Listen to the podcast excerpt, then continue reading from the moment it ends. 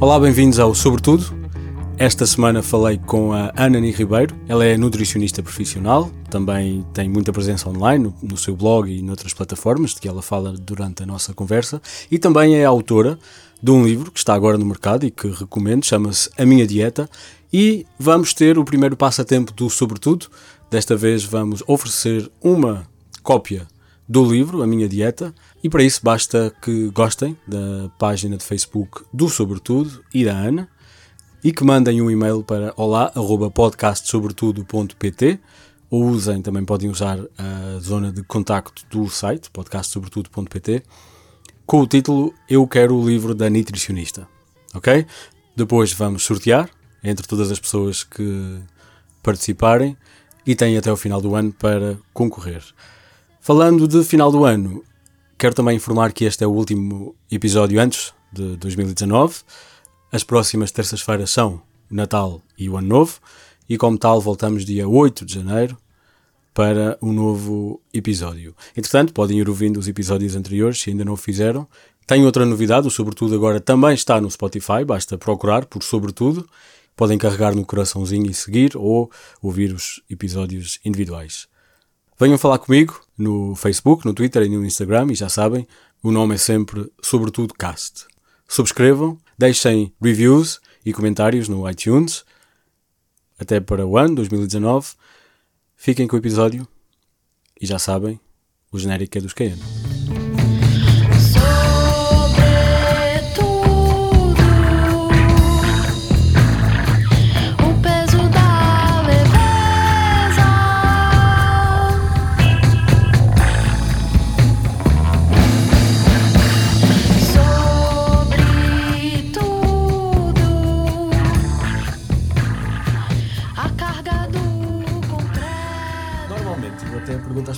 Comer um, pequeno almoço para pô-las a, a, falar. Neste caso, é, é, pronto, é interessante. Não, estou a pensar. Estamos a falar de comida. Eu ao pequeno almoço comi uma fatia de broa da Vintes com queijo quark magro okay. e compota sem açúcar. O que é que é queijo quark? Eu vejo isso por aí. É um queijo batido. Aquilo okay. é, é uma espécie de, de um queijo fresco, vá, mas batido, é cremoso. Basicamente Sim. não sabe a nada. oh, sim, o mozzarella também não sabe nada. Mas nós damos sabor. É isso que às vezes as pessoas okay, não sabem okay. usar os produtos saudáveis que dizem que não sabem a nada. Eu também se eu comer. Eu por acaso eu gosto, mas eu juntei um bocadinho de compota sem açúcar, juntei umas sementes de, de chia. Hum. Portanto, nós podemos dar realmente sabor eh, às coisas. Ok, vou pegar exatamente aí nisso que falaste. O que é que é um, um alimento saudável? O que é que é um alimento saudável? Sim, disseste, às vezes não sabemos o que é que. Os alimentos saudáveis está, está muito ligado com as quantidades. Um, um exemplo máximo. Quantidades a, de. Por exemplo, a fruta, Sim. as pessoas acham que é saudável. E é uh, em excesso, não é saudável. Muito. Parte muito desta questão, as quantidades que nós comemos de um alimento. Há alimentos que nós podemos comer uma quantidade maior, ou porque é mais rico em nutrientes, é menos, eh, tem menos teor de gordura, tem menos teor de sal à partida isso aí será um alimento saudável, mas se eu só comer, por exemplo, se eu comer só sopa, não é saudável, não, não, okay. não é equilibrado. Portanto, nós temos que pegar em alimentos que à partida, lá está, poderão ser mais saudáveis, atendendo ao seu teor de nutrientes, e depois tem que haver um equilíbrio. Porque se eu só comer daquele alimento, não é saudável de todo. Mesmo que o alimento em si seja tradicionalmente saudável Exatamente. e tenha mais benefícios do que, do que um, outros. Sim. Vamos então atirar. Ana Ni Ribeiro. Exato. É esse o teu nome profissional? Não, o meu nome profissional, enquanto nutricionista, o que está na minha carteira profissional é Ana Isabel Ribeiro. E é Sim. esse o meu nome. Ok. Enquanto blogger, acabo por usar o Anani, porque é o nome que sempre fui tratada assim, e portanto tenho, digamos, dois nomes profissionais. Ok, ok, sim. Uh, eu, eu falei contigo porque, antes de mais, uh, comecei a, a, ter contacto com o teu trabalho no Twitter, chamam-te a nutricionista do Twitter. Exatamente. Uh, estás no Twitter como a nutricionista, não é? Eu estou como a Anani. Anani. É que realmente também sou nutricionista. Eu cheguei a criar uma conta só de a nutricionista, mas depois acho que perdi a passe, que eu sou especialista em perder passe, e portanto deixei de usar e uso mesmo aquela. E as pessoas sabem que eu sou nutricionista claro. e portanto fazem-me imensas perguntas e eu também tiro para lá umas coisas. Nutrição. Quando se fala de nutrição, falas de quê? De o que é que nós comemos, os nutrientes dos alimentos. Por exemplo, a minha licenciatura é nutrição e alimentação humana. Que não é a mesma coisa. É, a alimentação é aquilo que nós comemos. Nutrição tem a ver com os nutrientes. O que é que vamos buscar aos alimentos. E sem, sem entrar em grandes, grandes pormenores, os nutrientes surgem naturalmente nos alimentos, ou seja, nas coisas que existem no mundo natural, é isso? Sim. Sim, Nós seja... depois podemos, podemos suplementar. Por exemplo, agora há leite com suplemento em vitamina D, há alimentos de adição de cálcio, nós depois podemos adicionar, mas os nutrientes existem naturalmente nas coisas. Nas coisas. Sim. Inclusive, possivelmente, tem coisas que não comemos ou não? Sim, há coisas que com certeza, sei lá, nós Oh, há coisas que nós não comemos e que outros, nós, enquanto europeus, não ah, comemos, sim. e há outros povos que comem porque realmente são. Por exemplo, os insetos têm imensa proteína. Sim, sim. Sim, de certeza que, que, todas as plantas devem ter nutrientes lá pelo meio. Algumas. Algumas podem ter, é, serem venenosas. Exato, exato, exato. mas serem, também lá no meio. Ou serem, não, ou serem difíceis de digerir, ou não serem impossíveis de digerir por nós, mas outros animais, não é? Sim. Quando se fala em nutrição, Fala-se sempre de peso e linha e a barriguinha? Não. Não. Porque tudo o que nós comemos vai influenciar a nossa saúde. Nós podemos prevenir doenças comendo de uma forma que seja naquele sentido para prevenir. Da mesma forma que há, há, coisas que nós comemos ou há hábitos que nós temos, estilos de vida que nós temos em que a alimentação faz parte e que vão levar a que a pessoa fique doente. Portanto, mesmo numa consulta de nutrição, eu posso seguir pessoas que têm problemas cardíacos, oncológicos, diabetes. Sim. Isso existe. Claro que depois há outra vertente que é aquela questão do ok, eu até acho que não sou doente, mas quero perder 2 quilos. Ou então toda a gente acha que depois aponta, olha aquela que está mais gorda, olha aquele que está com barriga. Sim. Tem muito esta questão, mas a nutrição é muito mais abrangente do que. Às vezes há pessoas que me dizem como se a minha profissão fosse emagrecer e engordar gente. Não. Pois. Alguém que, que considera isto é alguém que tem uma visão muito Fechada. afunilada. Do, não, a nutrição, o, o ser nutricionista acaba por ser uma profissão, não é por ser a minha, mas que é muito, muito importante. E se as pessoas realmente, às vezes, estivessem um bocadinho mais predispostos a ouvir, podiam realmente prevenir bastantes doenças, podiam conseguir fazer, curar mais rápido com os alimentos que nós, que nós ingerimos. Ou seja, não é preciso estar doente, porque aí há, há questões específicas uh, a ter em conta em relação à nutrição. Também não é preciso querer perder peso ou ganhar. É, é, ou seja, influencia a nossa vida sempre, sempre. Uh, sendo que há motivações específicas para as pessoas normalmente Sim, irem a um nutricionista. Influencia é? o humor, influencia o sono, a pele, o cabelo. Okay. Tem imensa. influencia tudo aquilo que lá está. A concentração, até Sim. o trabalho em geral. Ainda há pouco sim. tempo estive num, em uma grande empresa e fui fazer uma palestra sobre como é que a nossa alimentação ia influenciar, influenciar a nossa produtividade. Ok, pois. Realmente influencia. Ah, sim, foi sim. super interessante e as pessoas realmente, claro que aqueles que logo à partida desligam, porque ah, agora vem esta aqui dizer que eu vou comer e agora vai ter que eu não como açúcar. Sim, sim, sim. Depois que eu disse para eles não comerem açúcar porque o açúcar diminui a produtividade. Mas houve gente que realmente conseguiu tirar de lá aspectos importantes e que agora até mandam e-mails e depois seguem na, no Twitter, nem, nem tanto, porque as pessoas não vão procurar muito ao Twitter, mas no Instagram, por exemplo. Ok, ok. Já agora estás no Instagram como? A nutricionista. A nutricionista. Falaste aí de, de, de, uma, de uma alimentação equilibrada. A imagem que me veio à mente é da roda dos alimentos. Exato. Antes de mais, eu acho que aprendi uma roda dos alimentos que é diferente daquela que se aprende agora. Sim, agora há médios de anos houve aqui digamos, duas alterações mais significativas. A água surge no centro da roda dos alimentos. Ok. E surge no centro e depois todas as outras, as outras faixazinhas fatias, vão, fatias eh, vão lá da água. Ou seja, a importância da água, que é fulcral, às vezes as pessoas esquecem-se de beber água. E as leguminosas que saltaram, que eles estavam junto às vitaminas, às batatas e blá blá blá okay. e aos cereais, e agora as leguminosas têm uma faixa só para elas. Realmente okay. é importante o consumo de, de, leguminosas. Mas são, são diferentes em termos de efeitos? Ou seja, porque se calhar podemos ir por aí, porque eu lembro-me, as proteínas são boas para construir o corpo, os hidratos de carbono são bons para uh, dar energia.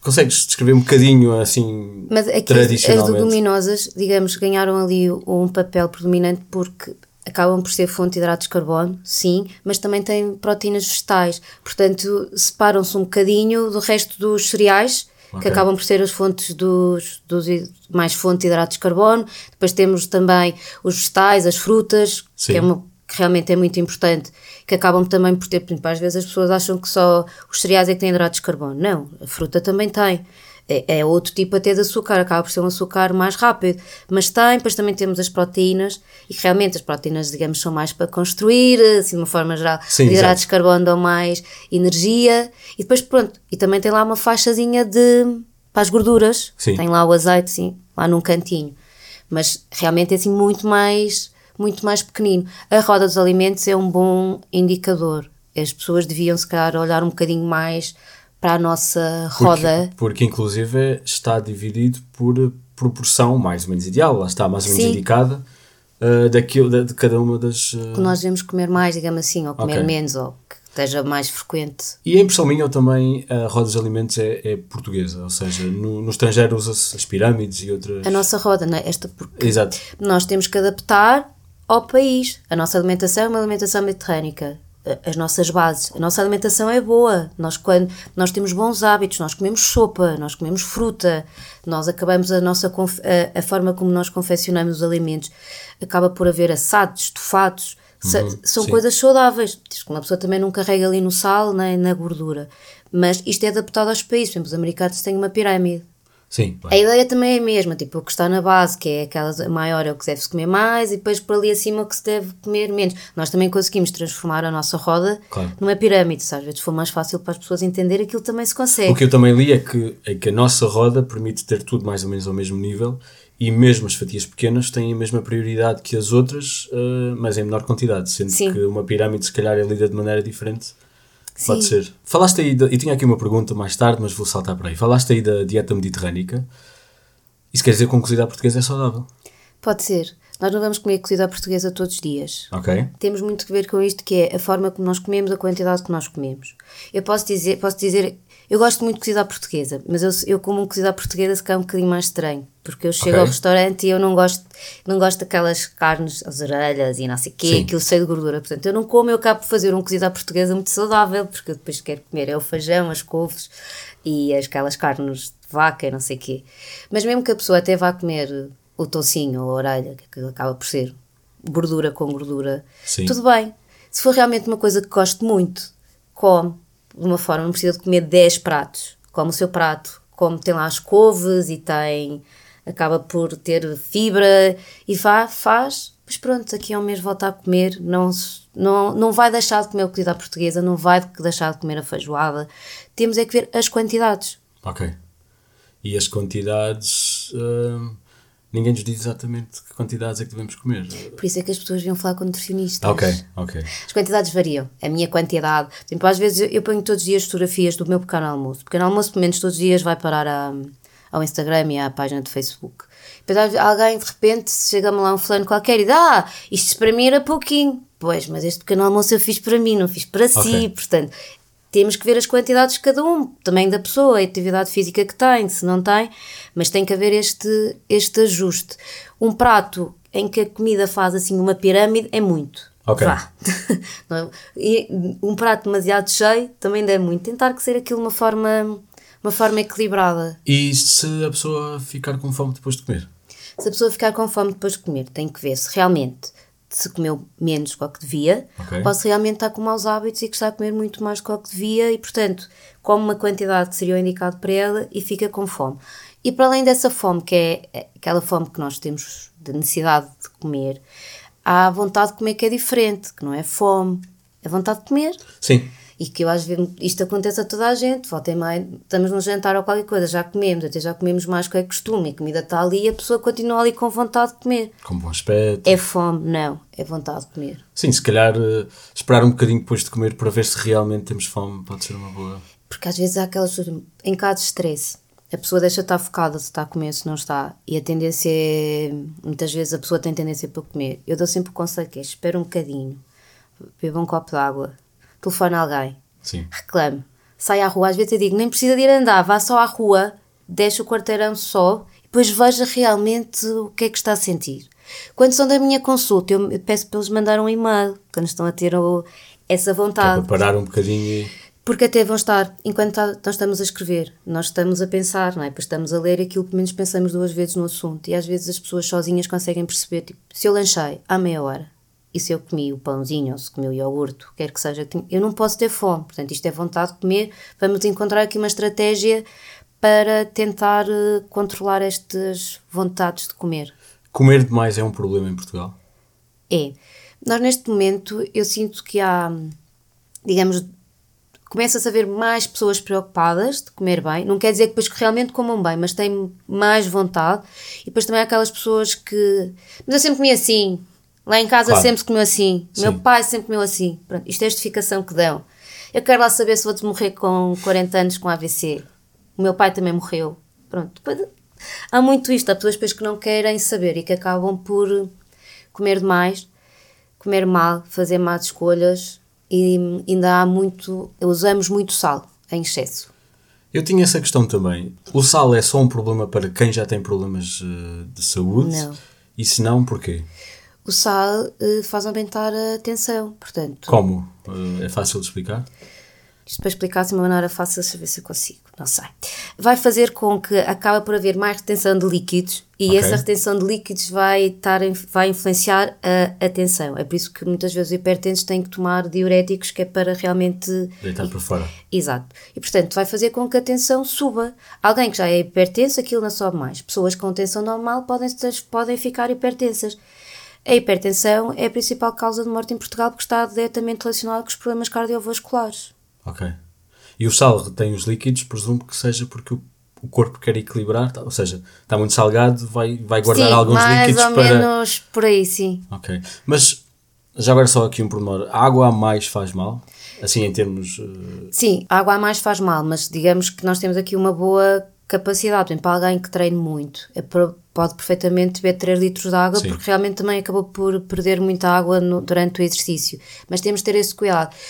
Nós, nós, quando digo nós, eu muitas vezes, os nutricionistas, ou que se, toda a gente diz, ah, um litro e meio de água por dia. Há pessoas que precisam de mais, há pessoas que vão precisar de menos. Isso aí também tem que ver. A urina tem que ser clara, tem que ser tipo transparente e sem cheiro. E a partir daí a pessoa okay. pode ir fazer este, este equilíbrio. Ok, muito obrigado. Uh, só para acabar, estávamos a falar. Esta informação que eu dei agora foi incrível. pois foi, então, é por isso que estás aqui. Vamos só acabar, uh, em termos mais ou menos gerais, uh, rodas de alimentos, que falaste na, na função mais ou menos das, da, das proteínas, dos hidratos de carbono. As vitaminas têm alguma função facilmente uh, descrevível?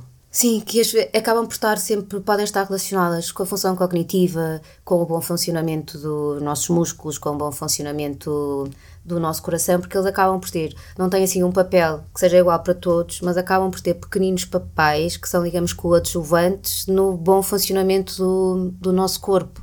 Ah, porque também temos proteínas diferentes, uh, desculpa, uh, vitaminas uh, diferentes, as letras todas que sabemos têm Sim. funções diferentes no corpo, não é? Tem, é como os minerais, e portanto é importante. E já que falamos de vitaminas, o que é que se passa com a vitamina D? Porquê é que se fala que é preciso apanhar sol? O que é que é isso? A vitamina D é uma vitamina que nós conseguimos uh, através do, do sol. Também há alimentos, normalmente alimentos que são ricos em gordura, o azeite, por exemplo, as, as amêndoas, acabam por ter, mas nós quando apanhamos sol, o nosso corpo consegue, digamos, produzir a vitamina D. O nosso país, de uma forma em geral, nós nunca ninguém se preocupou com a vitamina D porque há imenso sol e, portanto, nós conseguíamos apanhar.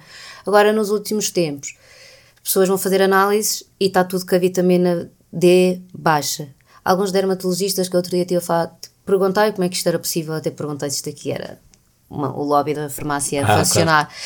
Nós temos que usar protetores solares para nos prevenir do cancro de pele e muitas vezes esse protetor solar também acaba por quebrar a barreira. Cada vez passamos mais tempo sentados em casa. Uh, ou a trabalhar, ou o que quer que seja, depois agarrados ao telemóvel, à televisão, e acabamos também por apanhar menos sol, há menos gente a fazer atividade física na rua, pode estar ligado por aí. De qualquer maneira, é estar atento e ver realmente o que é que se passa, porque faz falta. E é preciso sol direto ou basta luz solar?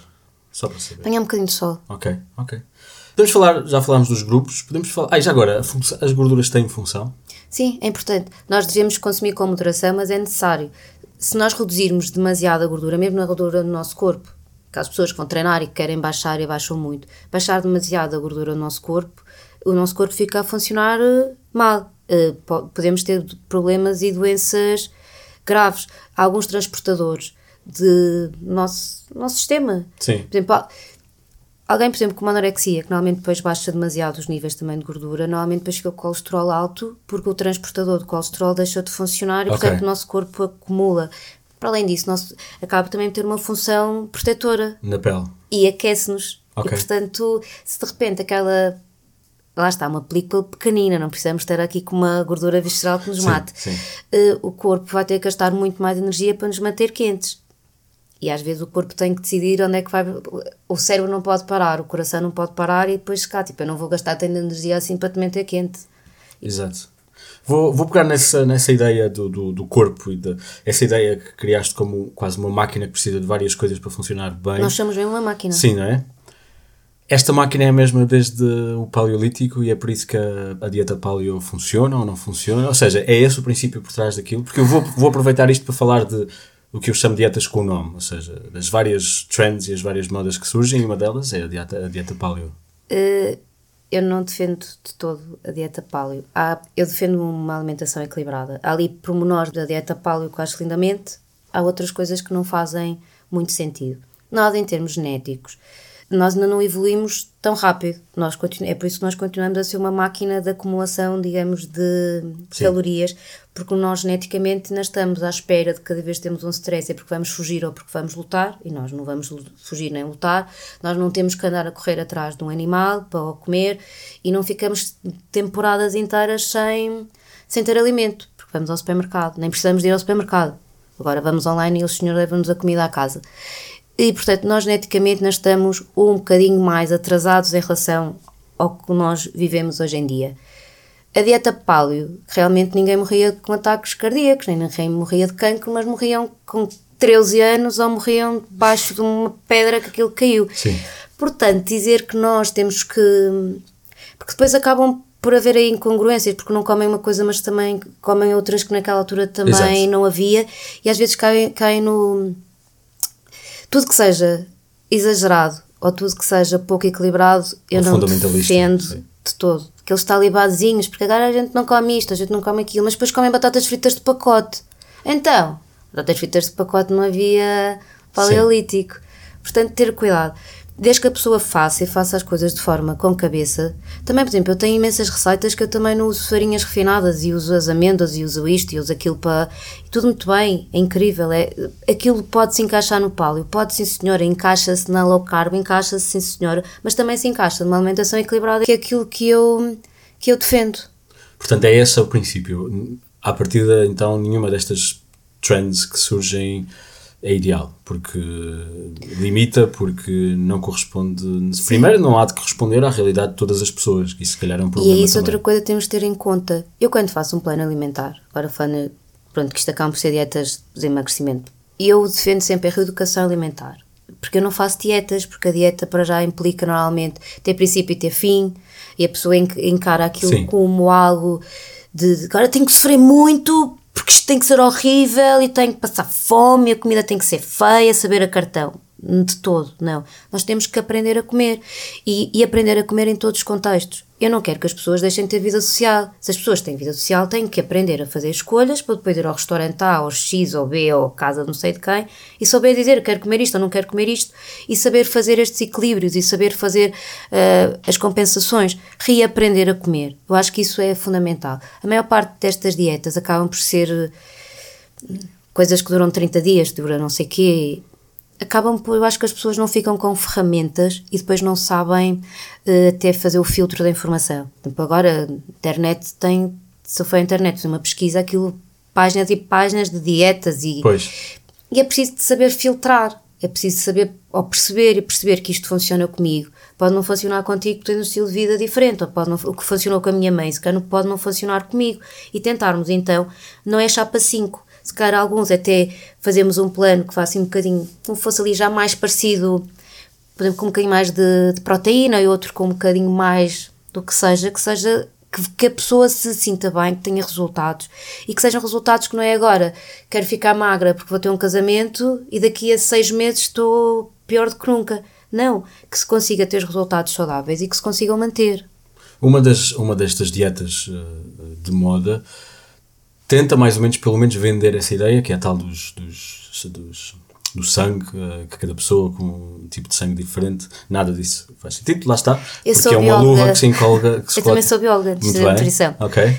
Não faz sentido nenhum. Não, não. Ou seja, todas elas hão de ter coisas que fazem sentido, mas dentro, porque, porque essas coisas estão também em comum com uma. uma e depois é, é, engraçado que muitas delas dizem funciona com uma alimentação equilibrada e uh, exercício físico, o que significa que são essas coisas que vão, vão funcionar. O exercício físico ajuda imenso. Ok. Porque, ok, queimamos calorias, que seria aquilo mais básico, mas vai muito além disso.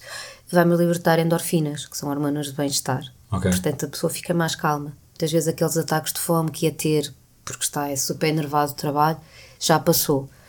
É, conseguimos ganhar massa magra fazendo exercício físico e aumentar o músculo é a única forma realmente, assim, se, com valor que conseguimos aumentar o nosso metabolismo. O nosso metabolismo aumenta com o aumento ah. da massa muscular. Nós, com a idade, toda a gente perde, se não fizer exercício, perde, perde massa muscular. É por isso que as pessoas dizem, ah, que agora que estou com a idade é mais difícil. Também tem a ver se tem mais ou menos massa muscular. Portanto, o exercício ajuda muito, muito, muito, muito, muito. E o glúten? O que é que é o problema do glúten? O glúten, então, aos celíacos, que são pessoas que são intolerantes e que não podem mesmo Já consumir agora, desculpe, glúten. Uh, o glúten está em farinhas e em hidratos de carbono, em cereais? Tem cereais, tem alguns cereais. Okay. Está, por exemplo, no trigo, no centeio. Sim. aveia, pronto. E é algo que realmente os celíacos não podem. E agora está na moda que toda a gente não come glúten. Agora a moda é, então ninguém bebe leite, lactose zero e glúten zero. Já vou falar do leite. Depois, entretanto, comem o açúcar todo e as gorduras todas e está tudo incrível. Mas daquilo é que são os vilões da história. É assim, realmente há pessoas, os intolerantes, os alérgicos, não podem, não comem, tudo bem. Mas pronto, isso, sim. Mas depois agora há pessoas que não têm alergia nenhuma, toda a vida se sentiram bem, nunca ficaram inchados com aquilo, nunca tiveram nenhum problema e deixaram de comer um pão que custa um euro e, tá, e estão a comer uma coisa qualquer que custa 5 euros. É um bocadinho, pronto, assim, diferente. Eu continuo a comer eh, pão normal.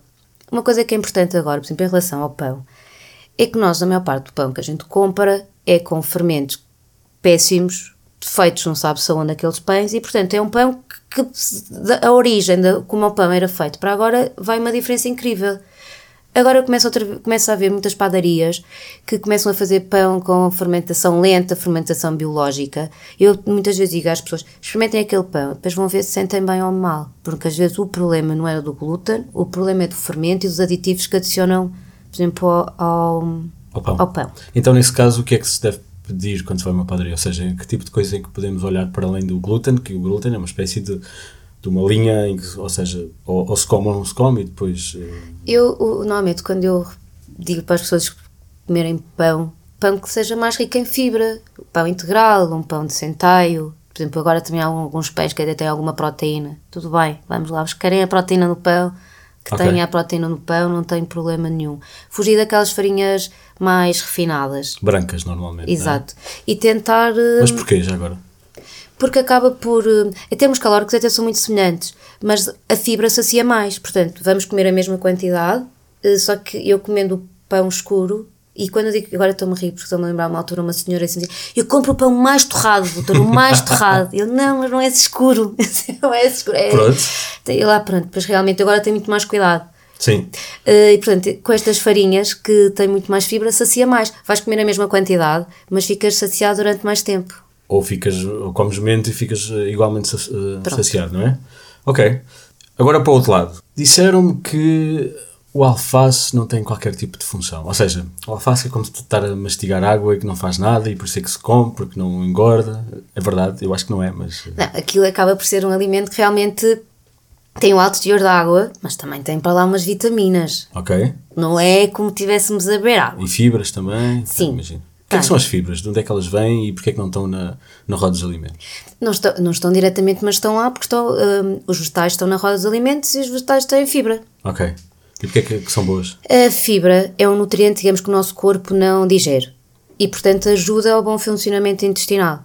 E também tem esta importância na saciedade. Alimentos com mais fibra saciam mais, atrasam a absorção do açúcar, tem assim alguns, algum, tem importância. Ou seja, adia um bocadinho o processo e faz com que fiquemos mais saciados. Também, um Mas como é que algo, alguma coisa que não digerimos ajuda o processo digestivo?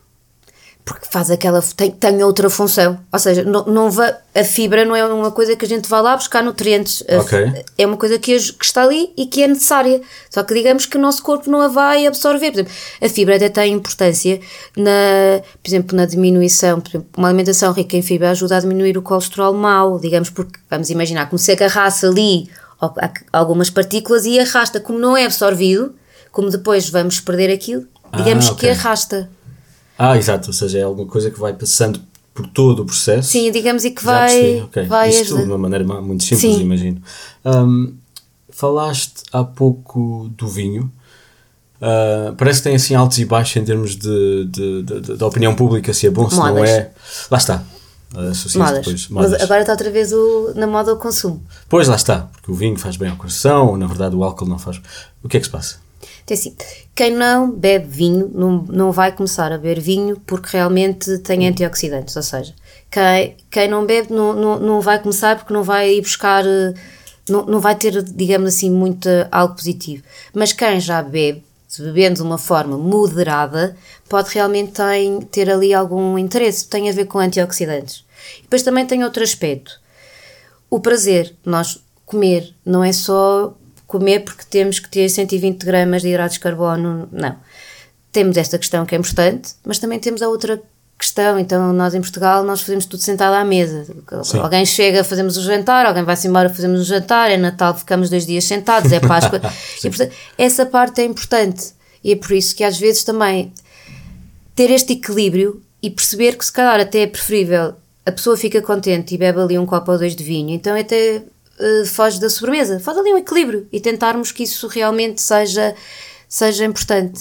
Ok, uh, ou, seja, essa, essa, e se calhar também voltamos às endorfinas, ou seja, o sentir-se bem com, com a experiência da, da, alimentação também contribui para. Portanto, sim, e depois lá está. Ah, é, muito, é muito menor beber, um, beber vinho, por exemplo, do, ou cerveja, a cerveja até mesmo alguém que esteja num processo de emagrecimento, se sim. o nutricionista permitir porque agora okay. não, a cerveja acaba por ser bebida alcoólica com menor teor de álcool e que tem muito menos calorias porque sete, eh, uma grama de álcool tem 7 calorias. E acaba por ser. Espera, espera, espera. Para tudo, para tudo. E a barriga da cerveja? Isso, pode, isso é um mito. Oh, meu então, Deus. A cerveja, bebida de forma moderada, não leva a essa barriga. Tem a cerveja, tem, tem um alto teor de água, tem minerais. Aquelas pessoas que fazem aquelas ultramaratonas. Sim pelo meio até vão bebendo umas, umas minis. Ok. Para repor uh, minerais. O que é que, porquê, é que faz, porquê é que faz barriga? Porque normalmente Sim. a pessoa bebe uma grade e entretanto comeu um prato de presunto, dois pratos de moelas e disparar batatas fritas e coisas ali pelo meio. Muitas vezes não é. Isto é quase como o pão, também o pão engorda, muitas vezes é o que a gente coloca dentro do pão. Sim. E aqui a cerveja também passa hum, por aí que é o, todo, todo o contexto no, no, qual tu bebes a cerveja e o tempo que demoras e o não estás a fazer outra coisa porque estás a beber cerveja. Portanto, é um bocadinho por aí. Ok, ok. É. O, o, sobretudo acabou de salvar a vida, podem beber e que a nutricionista diz que até tem nutrientes. Tem, um, deve ser o post mais lido no meu blog. É um post em que eu desmitifico a barriga de cerveja. Okay. Aquilo é sempre a loucura. Porque realmente, bebida com moderação, isso é uma palavra que é importante, com moderação pode fazer parte de uma alimentação equilibrada e saudável. Mas mais uma vez, a moderação não é uma coisa óbvia. Acabámos de falar da, da fome e da vontade de comer, mas uma, uma, uma, abordagem imediata à moderação na comida é comer e depois, quando já não tenho fome, já não como mais. Ou seja, eu próprio às vezes não sei o que é que é moderação. Moderação, por exemplo, no caso da cerveja, por exemplo, seria uma por dia. Ok, uma grade. É como uma cerveja. Exato, sim. uma cerveja do, de 20 Okay. Porque há as litrosas, não. Não, ou 20 ou 33, não é? Uma garrafinha é como, a, é como uma imperial. Os copos, ou da minha terra dizíamos finos. Exato, uh, O vinho, também se diz, por exemplo, um homem, dois copos de vinho por dia, desde que não tenha nenhuma doença associada, e as mulheres um copo de vinho. Um copo de vinho não é um copo balão cheio até cima, é tipo 125 mililitros, é uma coisa assim. Sim. Mas isso está escrito. Sim. Pessoas quiserem procurar, aquilo está escrito. Se não também, de uma forma em geral, digamos, não bebem durante a semana e depois pronto, bebem dois copinhos ali ao fim, ao de, fim semana. de semana. Sim, já agora tudo isto tem um asterisco que é a cada caso pessoal a, a, a Ana não está a se responsabilizar pela vossa nada, saúde. Nada, dizer. Não, não, não. Vocês Podem mandar lá um saberão. Exato. E depois marcam uma consulta com ela.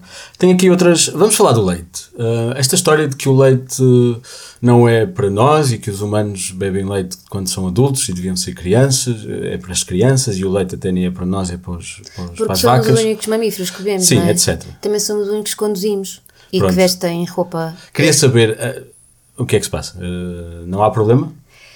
Voltamos à questão. Há pessoas que têm a enzima que digere a lactose diminuída. E quanto menos ingerir leite, mais essa, essa enzima diminui. Ok. Ah, Isso não sabia. É. Porque diga, é, é aquela causa, causa efeito. Ok. Portanto, nós, quando consumimos mais, digamos que temos as enzimas mais ativas. O que é que é uma enzima? É como, estás a ver, tipo assim, os glutões que iam lá Ok. e desfaziam a glu- aquela coisa da Do roupa. detergente, Sim, exato. aqui as enzimas ajudam os processos químicos a ser mais rápidos, digamos. Por exemplo, a lactase parte da lactose aos bocadinhos. Ok. Ou seja, pertence ao, ao- aparelho digestivo e está lá pelo processo todo Sim. e vai. E é assim que consumimos os ingredientes? Ou é assim que destruímos os Sim, alimentos para poder. Que digamos que vamos em partes muito mais pequeninas para depois o corpo poder, poder usar. Então há pessoas que realmente são intolerantes à lactose. E há outras que não. As que não são podem consumir.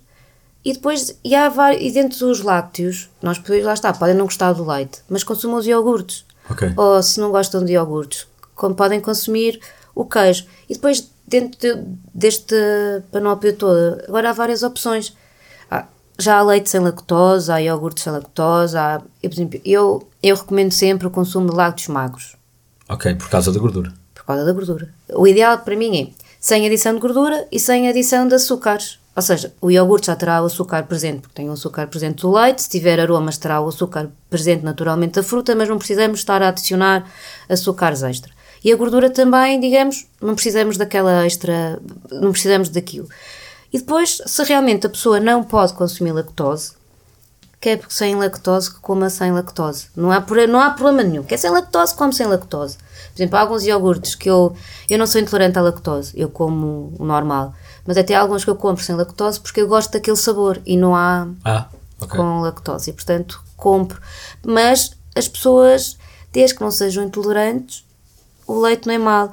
Da mesma forma, houve uma altura, que isto aqui agora chegamos a outro extremo, que o leite era melhor, o melhor alimento da Sim, vida, o sim, mais completo. Não, não é o mais completo da vida, não é o melhor da vida, mas também não é o pior da vida. Ok. Nós podemos encontrar aqui um equilíbrio, porque às vezes até as pessoas vão treinar e acham que é incrível a proteína. Se eles pegassem num copo de leite e até juntassem para lá um bocado de cacau, ficavam com uma vida de recuperação muscular incrível. Ah, é? É. O leite tem proteína. O leite é riquíssimo em proteína. Ok. E, e já agora vou pegar nisto, tinha esta questão um bocadinho mais para a frente e já não nos falta muito. E o veganismo? Eles conseguem realmente. Nós temos um episódio, Sobretudo tem um episódio sobre o veganismo, e aí falámos eh, bastante sobre, eh, sobre a dieta e não falámos de substituição, mas falámos de, ser uma dieta em que vão buscar eh, diversos nutrientes, especificamente a proteína. E agora queria falar com uma nutri- nutricionista sobre isso. É possível ter uma, uma dieta equilibrada sem produtos animais? É possível, eh, vão ter sempre que fazer uma suplementação, pelo menos em vitamina B12, porque senão não conseguimos ir buscar de outra forma, mas tem que ser uma coisa bem pensada e estruturada, não é agora, eu lembro-me, ah, agora não como mais alim- alimentos de animais, não, não, não devem fazer assim, porque depois podem ter desequilíbrios, e eu chego a ter eh, na consulta pessoas que, para fazer a transição de uma forma equilibrada sim. e com bom senso, só mesmo para fazer, mesmo às vezes só para ser vegetarianos ou depois fazer as coisas bem feitas, porque é preciso haver aqui um equilíbrio. E às vezes, de repente, a pessoa acha, ah, então agora corto a carne, o peixe e o ovo e como mais legumes. Não, é, é preciso ter aqui outros cuidados e perceber onde é que vão buscar as proteínas, onde, como é que vão buscar, de maneira também a que ser equilibrado.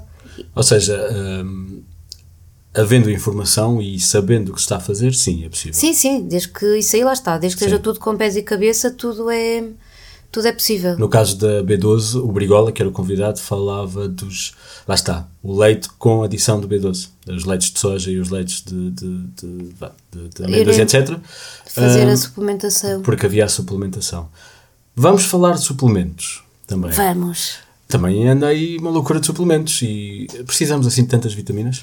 Como a palavra diz, suplemento é uma coisa que nós fazemos a, nossa alimentação e depois podemos precisar de alguma coisinha para nos suplementar. Não é agora vamos substituir tudo, tudo em, em pós e em, em comprimidos.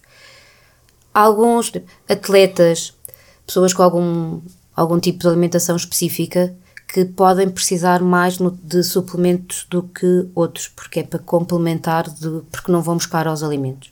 Também há a questão, por exemplo, a fruta atualmente, aquilo que nós sabemos na teoria que tem X gramas de vitamina, não sei o quê, X gramas de mineral, não sei o quê, como a maior parte de quem diz fruta diz, diz os produtos alimentares de uma forma em geral. Isto é tudo agora quase em série. Okay. Mesmo as, as carnes, os peixes, aquilo é tudo quase produzido, lá está, dois para amanhã para nós comermos. E às vezes, depois, em termos nutricionais, não é bem aquilo que nós estamos a contar que tem. E pode ser necessário, às vezes, alguma, alguma suplementação. E isso faz sempre com o nutricionista, ou seja, não é, não é uma coisa fácil de se fazer sozinho. Porque, lá está, porque agora se pessoas fomos também ao Google, escreves lá qualquer coisa, aquilo aparece sites e sites e sites e sim, sites sim. cheios de produtos. É preciso perceber às vezes quais os que realmente funcionam ou não, mesmo aqueles suplementos esportivos, há uma panóplia deles que não fazem, não servem para nada. Os, os, que não servem para nada, mal ou menos. O problema são aqueles que fazem coisas que não fazem tão bem ao nosso corpo. Portanto, okay. as pessoas têm que saber sempre filtrar a informação. Se tiverem um médico de família, se tiverem um nutricionista, ótimo. Perguntarem realmente a quem, a quem, lhes, possa, quem lhes possa ajudar. E eu, eu às vezes faço suplementos. Faço suplementos duas vezes por ano por causa do cabelo, faço okay. suplementos por causa da pele há coisas que vou fazendo, que vou fazendo assim. Há alturas que, que treino mais e que não consigo comer tão bem, porque há, há dias Acontece, que não sim. consigo comer tão bem. E, por exemplo, eu tenho proteína em casa, mas não tomo aquilo assim à litrada, não. Sim. Ou então, às vezes, até vou fazer uns queques ou quer que seja e põe um bocadinho daquela proteína para ficar com okay. um maior teor de proteína. Mas uma coisa muito equilibrada e, assim, os suplementos também não são, não são maus da fita, porque também como em tudo, agora neste momento há aqueles que tomam em exagero e depois aqueles que acham que os suplementos é a pior coisinha que, que nos podem fazer. Também não é assim. Temos okay. realmente até ali pés e cabeça e fazer aquilo de uma forma correta e saber filtrar bem a informação. Até porque, por exemplo, no caso de, dos suplementos vitamínicos, uh, comer fruta não traz só vitaminas, traz outras coisas que, que, estamos só a substituir por vitaminas, portanto não é exatamente a mesma. Ah, sim, não é de, vou deixar de comer fruta porque agora estou a fazer um suplemento uh, vitamínico, não. não. A pessoa, se realmente pode precisar, porque pode, ou que não gosta de fruta, ou porque não quer que seja, mas não vai substituir uma coisa por outra. É perceber mesmo, lá está, o que é que a palavra diz? Suplemento. É Sim. uma coisa, a gente faz uma alimentação equilibrada e variada, e às vezes pode haver situações pontuais e que realmente faça esse, esse suplemento. E o nosso corpo precisa de antioxidantes? Nós produzimos radicais livres, olha, por estarmos a respirar, porque o oxigênio, uh, só por isso fazemos. Se nós tivermos uma alimentação equilibrada, voltamos sempre à questão, à partida conseguimos ter os antioxidantes necessários, não precisamos. Podes explicar um bocadinho o que é que é isso? Ou seja, oxidação vem do oxigênio, temos oxigênio a mais, é isso? Uh, Uh, no nosso corpo, todos, aqui, há sempre aqui reações químicas claro. e produzimos uma, umas coisas que se chamam radicais livres. Há vários. Sim. E esses radicais livres, se tiverem em excesso, é assim, eles são necessários num número pequenino. Se forem em excesso, vão, vão ter um, vão agir sobre as nossas células, podem até depois alterar o DNA e depois pode levar a cancros, podem levar a problemas de. O nosso corpo não funciona tão bem. Portanto, Sim. mas nós na alimentação que vamos, por exemplo, na fruta ou nos vegetais, que têm antioxidantes e que, digamos, vão lá, pegam nos, nos radicais livres e diminuem okay. aqueles valores. Portanto, fica ali um bom equilíbrio. Ok. E o que estás a dizer é que às vezes também é preciso. Nós temos, é, eles também são necessários. Isto é como, por exemplo, é como a gordura. Nós também precisamos do nosso corpo. Nós, há coisas que nós precisamos sempre de ter ali nos. Lá está. Há coisas que nós precisamos muito, há coisas que precisamos pouco. Mas nós também precisamos, não podemos agora como fosse uh, levar aquilo a, a zeros. Ok. Porque se está lá, a partida tem uma ali, função. Sim, mas também é difícil eh, chegar a esse, a esse ponto. Sim, mas sim. Há pessoas que podem ler, que as pessoas levam tudo, levam as coisas muito a sério. Claro. E, e, acham que há coisas que se fazem bem. Acham que se isto uma colher faz bem, 10 colheres ainda vão fazer melhor. E depois comem aquilo à pasada. Pois, eu por acaso tinha essa pergunta. Se eu tiver fome, posso encher a boca de vegetais e de coisas que teoricamente são saudáveis para matar a fome e isso é uma boa opção? Pode Desde que tenha os mínimos de outras. Uh... Pode não ser, é, imagina, tu até comes agora 2 quilos Exato. de alface Exato. e daqui a meia hora estás cheio de fome outra vez. Okay. Então eu dizia assim: olha, pegas em duas folhas de alface e pões uma fatia de pão e pões uma fatia de queijo magro okay. e comes isso e bebe um chá. Okay. Se calhar sacia mais. Ok, portanto, sempre equilíbrio. É aquela questão das quantidades. O excesso de um alimento saudável deixa com que ele passe a não ser saudável. É aquela questão do veneno. A, a quantidade é que faz se aquilo é um veneno ou sim, não. Sim, sim. Mas neste caso é mais porque um alimento saudável a mais às tantas eh, não, é, não faz diferença, não é, não é útil. Não pode ter caso. problema. Por exemplo, sementes de chia. Sim. É uma semente de chia, ótimo. Tem muita fibra, tem ômega 3, incrível. E aquilo come-se uma colher de sopa por dia. Vá. Ok. E houve pessoas que acham se uma acham se uma colher de sopa faz bem, 20 colheres de sopa fazem 20 vezes menor. Mas não, não funciona assim. Depois ficam com oclusões, depois vão para o hospital claro, e de repente claro. as sementes de chia são más. Não, as sementes de chia não são más. O que foi mau foi o, o consumo, foi o comportamento perante a situação. Porque agora isto é bom, a gente só consome isto. Ok. Falaste há um bocadinho do pão, uh, pão feito com técnicas tradicionais versus com novos fermentos e etc. Há assim uma linha muito clara entre alimentos naturais e alimentos industriais, uh, a sopa feita em casa ou a sopa de pacote, ou, ou seja, a minha questão é quão intolerantes devemos ser para coisas que não são feitas em casa e com alimentos naturais, e inclusive se quiseres tocar nos orgânicos e nos uh, geneticamente modificados, também podemos. Mas aí nós temos tempo que ser bom, o bom senso é uma coisa incrível. As pessoas deviam usar isto, é, é ter noção Sim. e bom senso. Isto, isto devia-se vender no supermercado às vezes é preferível. Por exemplo, neste momento, os, os hipermercados têm umas sopas já prontas. Sim. Que, que, e se nós formos ver o umas rótulo. tacinhas transparentes, sim, normalmente. Se nós é? formos ver o rótulo, tem para lá os. É uma, aquilo até bastante equilibrado, não tem assim grande, não tem grande porcentagem de sal. Em SOS aquilo vai muito bem. Claro que eu prefiro que a pessoa faça a sopa em casa, mas mesmo que faça a sopa em casa, também tem que fazer a sopa bem mas feita. Porquê é que é melhor fazer a sopa em casa? Porque assim a pessoa usa, tem a certeza absoluta que os produtos são. E tem melhor controle sobre aquilo que lá está. Da é? época, pronto. É um bocadinho por, por aí. Agora, por exemplo, há umas sopas em pó que aquilo tem uma quantidade de sal Sim. incrível. Tentar encontrar. Há produtos que nos podem. que são minimamente processados e que nós compramos, que podem ser vantajosos, e há outros que são processados e que não são todos vantajosos. Olhar para os rótulos, ver se realmente, quanto menor a lista de ingredientes, digamos okay. assim, melhor perceber que não tem muitos aditivos, que vem aqueles és todos. Ok. Também. Que à partida nunca são bons. Se uma pessoa consumir de vez em quando, se em SOS alguém até pega naquilo que comprou e come, sem problema, não podem fazer daquilo é, o todos os dias. Ok. Não é? isso, isso aí é que a pessoa tem. Ah está, não ser talibã, não é? Tipo, eu agora não compro nada que seja processado. Não. Sim. Então assim, ok. Uh, Mas se eu fizer também não há problema, não é? Se comer só alimentos processados. Não, se comer só alimentos não processados. Estou a dizer, ou seja, é bom não ser fundamentalista, mas também não é mau ser fundamentalista nesse, nesse, nesse contexto. Estou a perguntar. Eu acho sempre que uma pessoa que seja demasiado radical, Sim. isso também não é bom. Okay. Porque depois está ali e vive muito obcecado com aquilo, porque depois alguém que só coma produtos assim não pode ir jantar à casa da sogra porque não controla o que é que está a comer. Sim, ok. E depois desenvolvem aí assim um bocadinho uns distúrbios.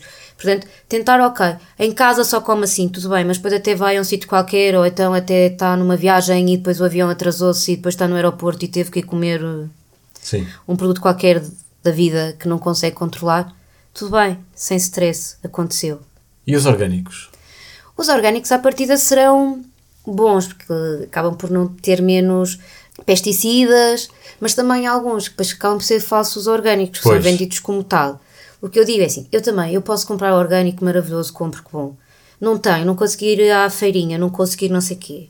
Para o mercado desta vida é preferível comer uns brócolos que não são propriamente orgânicos do que não Mas comer. tudo o que diz que é orgânico é realmente orgânico? É porque, por exemplo, há casos de, de, de, regras em que os mínimos estão lá, ou seja, uma coisa tem que cumprir mínimos por exemplo, o caso das galinhas eh, de, de, de ar livre. Aquilo há um número mínimo de horas em que eles têm que estar em, em ar livre e se for uma hora por dia no, no, em ar livre, então o resto das horas uh, fechadas, já têm etiqueta a dizer que é ar livre. Isto, isto é exagero. Ou seja, isso passa-se também com os orgânicos? Acho que sim. Pois. Okay. sim. E se tu volta e meia, uma pessoa depois lê, isso não é uma coisa que seja 100%. Aqueles verdadeiros orgânicos, sem quem tiver a sorte de ter aqueles vizinhos que ainda plantam as couves. Sim. E pronto, isso é incrível. Sim, mas eles também às vezes usam coisas. Mas mesmo há ali há umas coisas que, pode, que se pode e deve usar. Ok. Tem, é, tem é que saber o que é que estão a fazer. Ok, ok. Portanto, não é tudo só. Lá está. Sempre equilíbrio, sempre bom senso. E já agora, não, vou, não vamos perder muito tempo com isto, mas existem provas irrefutáveis a favor ou contra os, os alimentos geneticamente modificados? Não. Não. Mas tens alguma opinião, alguma posição sobre isso? Então é assim, se isto for bem feito, à partida há coisas que são super vantajosas. Nós estamos, o planeta, digamos que já não, não temos muito, isto já não há muito mais para onde, onde produzir e há muita fome. Portanto, se nós tivermos alguma destirpe, sei lá, de milho ou quer que seja, que, que é produzido, que não conseguia que vai estar numa zona mais árida ou que consegue ser mais resistente a um tipo de insetos e portanto aquilo de certeza que vai correr bem, que vai haver o trigo ou o milho suficiente. Isto aqui eu acho que pode ser bom. Temos é que depois também ter este cuidado, porque realmente depois aqui há estirpes que são modificadas, que depois com o cruzamento, que aqui é normal, deixamos de ter as estirpes ditas originais ou normais. Sim. Por exemplo, a soja neste momento é um problema grave. Por exemplo, eu, eu não consumo de soja. Nas minhas consultas, sempre que eu possa, eu peço para as pessoas, especialmente mulheres, para não consumirem soja, porque a soja acaba por ter hormonas, não é? São aquelas hormonas vegetais, mas que, que existem, e alguns cancros por exemplo, o cancro da mama, que também há alguns tipos de cancro da mama que são hormonodependentes e que acaba por ter ali uma influência. Portanto, às vezes há pessoas que até podiam beber leite de vaca e não vão beber porque acham que faz mal, depois vão beber um leite de soja que nem sabe que soja é aquela e que pode ter alguma influência. Pronto. Isso então, é... mas como é que dormimos à noite? Ou seja, percebes a minha questão? Percebo. Como, como é? O que é, que é que eu faço? É, o, aquele, o, o, o truque que eu digo sempre às pessoas é tentar variar ao máximo. Ok. Porque nós sabemos que vem, está tudo contaminado. Portanto, se eu comer sempre Sim. sardinha, Sim. se entretanto descobrem que a sardinha está com os níveis altíssimos de mercúrio, eu se calhar vou estar contaminada. Mas se eu Sim. hoje até como sardinha e amanhã como bife e depois da manhã como salmão, isto fica aqui tudo, pronto, mais ou menos equilibrado. Seja, ah, e okay. portanto, então tentamos, dentro do possível, fazer as coisas mais naturais e compramos os nossos produtos que sabemos que tem menos adição disto ou menos daquilo, fantástico. Tentamos não ingerir muitos açúcares, ótimo. Fugimos aquelas gorduras saturadas que digamos que não são tão boas, maravilhoso. Tentamos beber a nossa água e fazemos o nosso exercício físico e pronto, e tentar que isto não corra muito mal e que os nossos genes sejam do bem e que a gente não fique aqui. Porque isto realmente, o que nós comemos hoje em dia está basicamente tudo contaminado. Ah, ok. Bem-vinda, muito obrigado. Antes de, de, de, acabarmos, nós já, já tocámos um bocadinho neste, neste ponto. Estamos a falar de coisas genéricas, mas cada caso é um caso. E portanto, fala-se, existe um perfil diferente para homens e mulheres, mais ou menos geral. Qual é que é? Em termos de número de calorias a consumir? Eu normalmente eu não falo número de calorias. Ok. Por motivo, isto aqui é até pessoal. Eu já tive excesso de peso, eu já tive um princípio de anorexia. E eu, quando tive aquele princípio de anorexia, a coisa que eu passava o dia a fazer era contas, okay. números, calorias. Okay. É um stress máximo e a pessoa vive ali obcecada. Eu então agora dizia-te assim: tu podes consumir 2200 calorias. E eu podia dizer 2200 calorias: é um pão com não sei o que de manhã, uma sopa e um arroz e um bife. Ou então podem ser duas tabletes de chocolate okay. e duas bolas de berlim. São as 2200 calorias. As calorias são as mesmas, mas aquilo que tu consumiste foi completamente diferente. E, portanto, mais do que as calorias, preciso perceber o que é que estamos a consumir. E então, se não temos os números para nos guiar, temos o quê? Ou então, mas se as pessoas querem mesmo números, temos que ter em conta a idade, okay. a atividade física. Digamos que há aqui uma equaçãozinha que é Sim. é preciso pôr lá os dados para dar eh, um valor. Quer ter duas pessoas parecidas podem ter necessidades calóricas diferentes.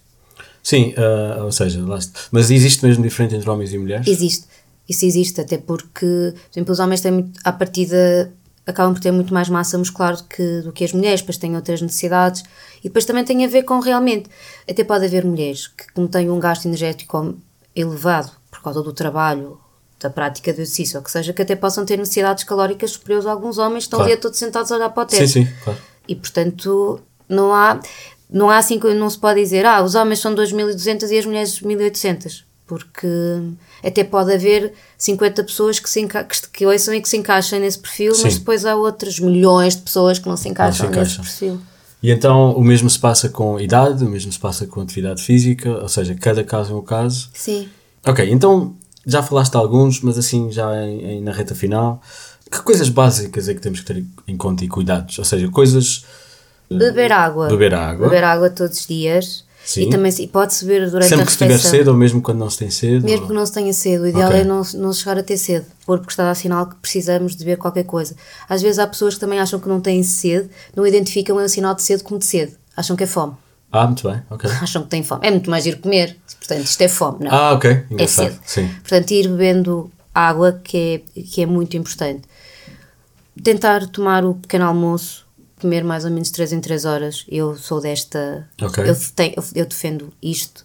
Tentar realmente sejam equilibrados, não comer demais, não comer de menos. Eu, evitar alimentos que tenham adição de açúcar, nós okay. não precisamos. E depois fazer, optar por, por exemplo, confecção de alimentos mais saudável. Se pudermos fugir uh, uh, fritos. Ok.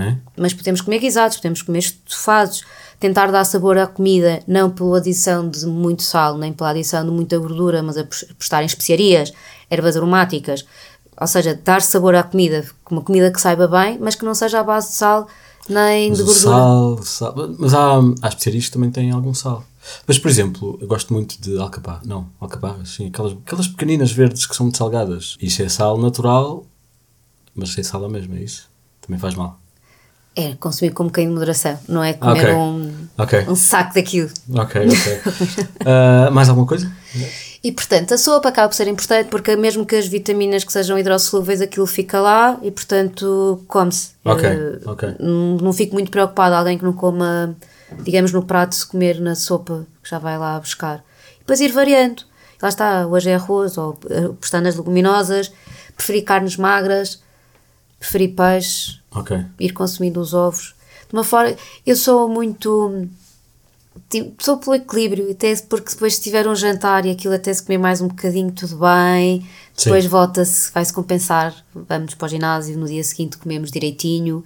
Não sou de todo talibã uhum. da, da nutrição. Onde é que se pode. Falámos um bocadinho dos estudos e de não saber muito bem um, em quem confiar, eu pelo menos não sei. Onde é que se pode ir buscar informação fidedigna? Tentar, eh, por exemplo, em relação à nutrição, toda a gente fala de nutrição, toda a gente diz coisas. Realmente seguir profissionais. Ver realmente se depois consegue-se perceber se, os profissionais. Tudo que seja assim muito maluco, esse cara é melhor ver okay. se aquilo faz sentido. E depois, por exemplo, a PubMed, que é, é como se fosse ali uma espécie de um Googlezinho para. tem lá os artigos científicos Okay. Pode-se lá fazer uma pesquisa, tentar realmente ir buscar informação à ciência. Haver fundamentos científicos é fundamental. Claro que às vezes há coisas que mudam. Eu se calhar até posso ter defendido uma coisa há 10 anos e agora dizer que não é bem assim, porque realmente fizemos estudos, alguém fez estudos que demonstram o contrário, demonstram que aquelas quantidades afinal não são as mais corretas. Sim, mas às vezes perde-se um bocadinho o controle, porque às vezes o, vai, falamos do vinho, as coisas vão para cima e para baixo e há estudos todos os dias a contradizer o anterior. Mas é preciso, é, lá está, ver que tipo de estudos é que okay. se fazem, porque também há estudos que que não tem, não tem grupo controle. Como é que se faz um estudo sem grupo controle? Logo à partida a gente já não lê mais aquilo. Okay. E portanto conseguir. Eu sei que há muita informação e é, é, fundamental fazer este filtro, portanto é que eu digo, tentar uh, confiar em ali em alguns profissionais e ir vendo, mesmo que às vezes aquele profissional até defenda alguma coisa, pronto, uma linha pode não ser bem a nossa, mas uh, pelo menos sabemos que aquela informação é, é correta. Ou então perguntar diretamente: olha, então defende isto, eu não, eu não sou muito por aí, mas já vi que, que tenho os estudos, diga-me aí dois ou três nomes que eu possa seguir Sim. que me possam ajudar. Isso às vezes realmente acaba por ser, eh, por ser uma coisa importante. Eu, quando criei o meu blog, eu nem sabia ao ponto que isto ia chegar, mas já na altura eu senti que havia uma falha grande de blogs de nutrição que tivessem informação que fosse válida, que fosse validada pela ciência. E foi ah. por isso que eu, na altura, criei. Entretanto, com o passar dos anos, isto aqui agora é loucura, isto aqui, então vamos ao Instagram e há coisas na sua se atirar uh, ao Sim. chão. Também tens pelo menos um livro, não é? Sim. Que se chama? A Minha Dieta. Ok. Então onde é que te podemos encontrar? Ora então, estou, tenho o meu blog, que é a Nutricionista, e não é erro, é mesmo assim, a Nutricionista, por causa do meu nome. Portanto, através do blog consegue ir parar ao Facebook, parar ao Instagram e também estou no Twitter. Mas no Twitter eu falo menos de nutrição, vá. No Twitter digo coisas. Mas se alguém te perguntar, tu respondes. Respondo. Ana, foi um prazer. Igualmente. Muito obrigado. Obrigada, eu que um, agradeço. E havemos de continuar a falar, nem que seja pelo, pelo Twitter, e, e, espero que haja pessoas que tenham ouvido isto, aprendido e que te contactem também se tiverem questões. Espero que sim. Obrigado. Obrigada.